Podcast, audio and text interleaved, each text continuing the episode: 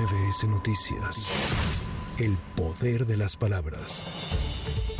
Este mediodía en el Palacio Nacional, el presidente de la República, Andrés Manuel López Obrador, abanderó a la delegación mexicana de 950 atletas que representarán a México en los próximos Juegos Centroamericanos y del Caribe de San Salvador, estos a realizarse del 23 de junio al 8 de julio.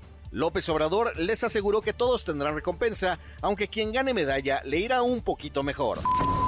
El presidente de Morena, Mario Delgado, aseguró que el proceso para seleccionar al coordinador o coordinadora de la defensa de la transformación está blindado ante la posible intervención de las autoridades electorales. El dirigente morenista reafirmó que la diputada federal de Morena, Jade Kolpolevsky, que de última hora quiso participar en el proceso interno, no podrá registrarse ni participar. Al acercarse los tiempos para la definición de la candidatura presidencial opositora, el dirigente nacional del PAN, Marco Cortés, hizo un llamado a todos los que aspiran a contender por ese cargo para que empiecen a moverse para lograr su objetivo. Para MBS Noticias, Javier Bravo. MBS Noticias. El poder de las palabras.